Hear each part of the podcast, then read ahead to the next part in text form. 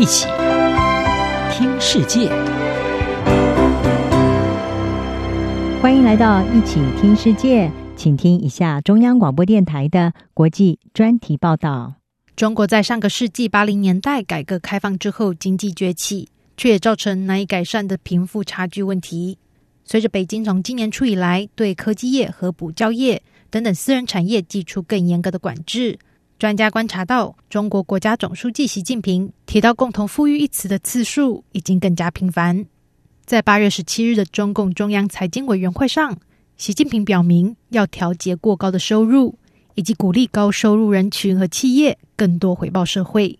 这被认为是在向富人亮剑，而且针对的对象可能扩大，不只是超级富豪，更多的有钱人都将成为目标。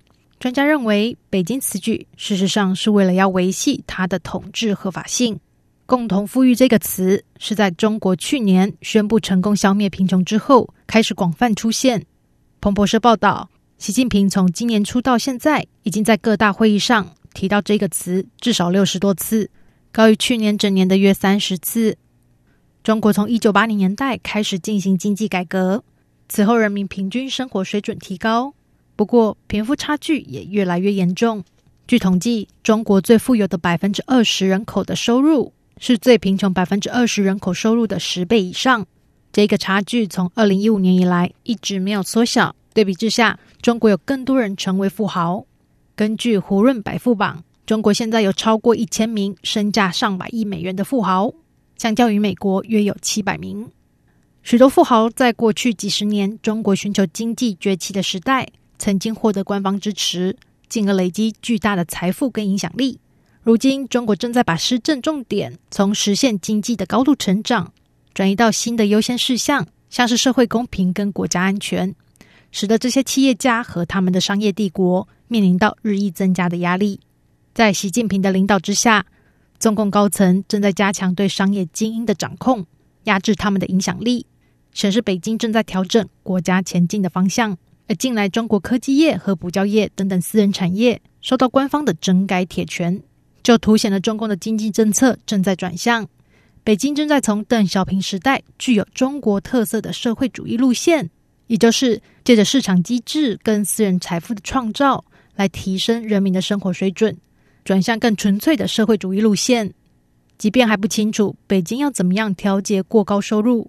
不过，有许多的企业大佬已经纷纷对更多回报社会做出响应。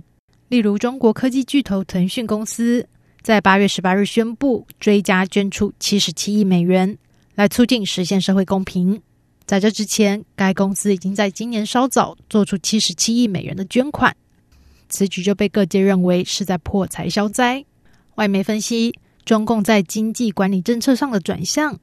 真正的意图是在吸引工人跟官僚阶层的支持，这个广大群体对维系中共统治的合法性仍至关重要。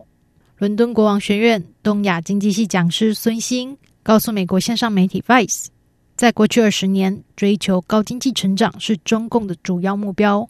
然而，这已经改变。他补充说，私人企业家现在面临政治压力，因为中共的合法性已经不再只是建筑在。实现经济发展跟就业。孙兴解释，随着中国的经济增长放缓，习近平的领导班子已经设定社会公平是党中央在未来几年可以展示成就的关键领域。同时，促进平等的这个大旗也为北京提供了对市场经济进行更有力干预的理由，并同时可以压制私人企业的影响力。分析人士则警告，中国官方的干预已经过于敌视私人企业。未来很难吸引到投资跟进行创新，也就无法创造更多的就业。然而，目前中共当局显然愿意甘冒此风险。以上专题由央广编译，张雅涵撰稿播报。谢谢收听。